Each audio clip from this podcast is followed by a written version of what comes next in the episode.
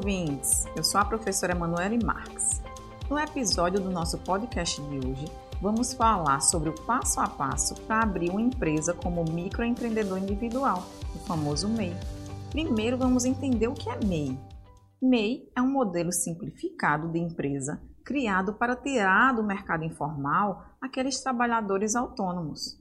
Quando se vira MEI, a pessoa autônoma ganha um registro no Cadastro Nacional de Pessoa Jurídica, o CNPJ, e é enquadrada no modelo simplificado do Simples Nacional.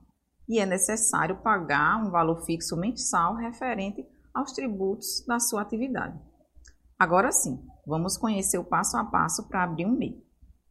Primeiro passo: atender às condições para se tornar um MEI que é não ter participação em nenhuma empresa como sócio ou titular, faturar até 81 mil reais por ano e exercer atividades permitidas. É possível registrar uma ocupação principal e 15 ocupações secundárias. Também, é, para atuar como MEI, né, você só pode ter um funcionário. Pronto. O primeiro passo para abrir uma empresa né, como MEI já foi dado. O segundo passo é criar sua conta no gov.br. No portal do empreendedor, você vai lá no serviço de formalização de MEI, clica em Quero ser, em seguida seleciona a opção Formalize-se ou gov.br. O segundo passo já foi dado. Terceiro passo: completar o seu cadastro no portal do empreendedor. É hora de preencher o cadastro do portal do empreendedor para seguir o processo de como abrir um CNPJ MEI.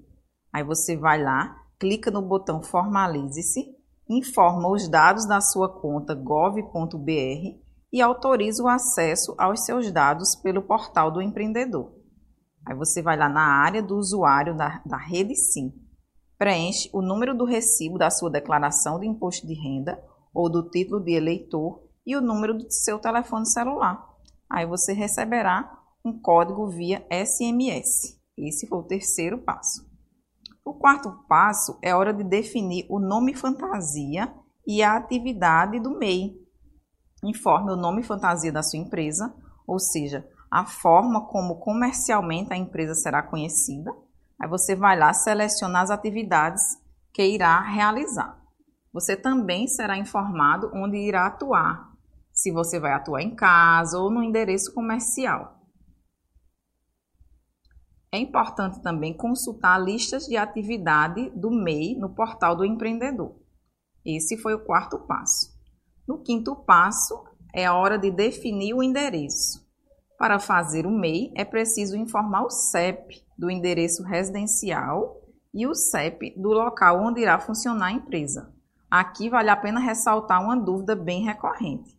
O endereço do MEI pode ser residencial? A resposta é sim o MEI pode cadastrar o seu endereço residencial como comercial. Esse foi o quinto passo. Agora vamos para o último passo, sexto passo. Emitir o certificado de condição de microempreendedor individual, CCMEI.